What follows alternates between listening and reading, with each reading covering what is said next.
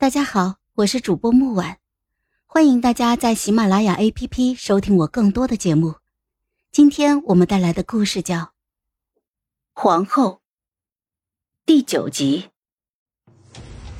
李夫人见了，在一旁吃味道：“哼，只有他有，我便没有。”南晃又给他上了一碗，他才消停。我不耐烦这种争宠的戏码。只一味的低头吃酥酪，突然就反胃，急忙拿着帕子就捂住了嘴。阿离，你怎么了？南晃关切的看着我。臣妾没事，有些孕吐罢了。我好不容易缓过来，便拿这个做借口，告了个罪，提前一步就回去了。出了宴会大厅。冷风一吹，我忍不住打了一个哆嗦。娘娘，贴身宫女急忙把披风给我披上。啊，我没事。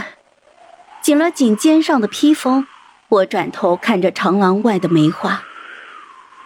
今年的梅花开得真好啊！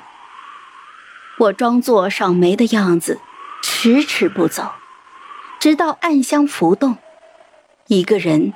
折眉而出，死士的打扮，雪白的面具，乌黑的长发披在身后，如同夕阳下的鸦羽，一切宛如初见。我痴痴地回望着他，虽然不知道南晃为什么留下他的性命，但是他能活着，比什么都好。哪怕从今天开始，我与他之间。只能见面不相识。走吧。我依依不舍的转过身，朝寝宫走去，身后却突然传来一声：“等等！”叫我的是个女人。我一回头，见长廊的尽头，李夫人率着一群人朝我就走了过来。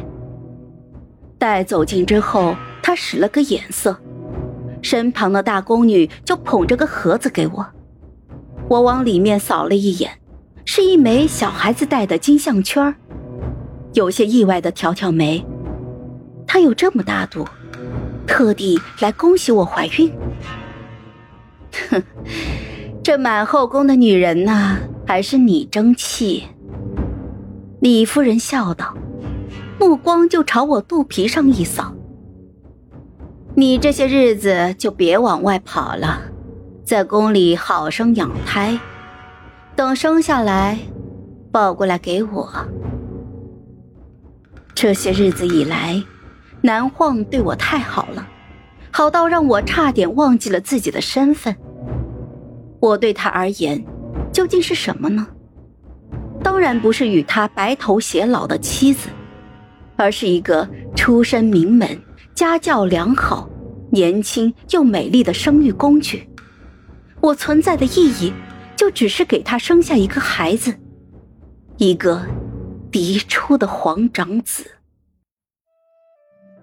夜里，一个醉醺醺的身体躺在了我的身边，我枕着手臂，头也不回的问他：“皇上，你打算什么时候杀了我？”南晃轻笑一声：“ 阿离，你在说梦话呢。”我翻了个身，透过黑暗看着他。宫女听见动静，想要过来点烛，但我叫她出去了。黑漆漆的刚好，我不用看见他这张脸，这张与我心爱之人一模一样的脸。李夫人说了。孩子一出生，就抱过去给他养。南晃沉默了半晌，这才轻轻的说道：“不会的。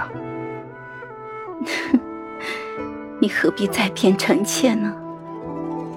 我自嘲的一笑，想着自己或许也没几天活头了，索性就与他一次性说个明白：“陛下，自臣妾进宫以来。”就一心的想为你做些什么。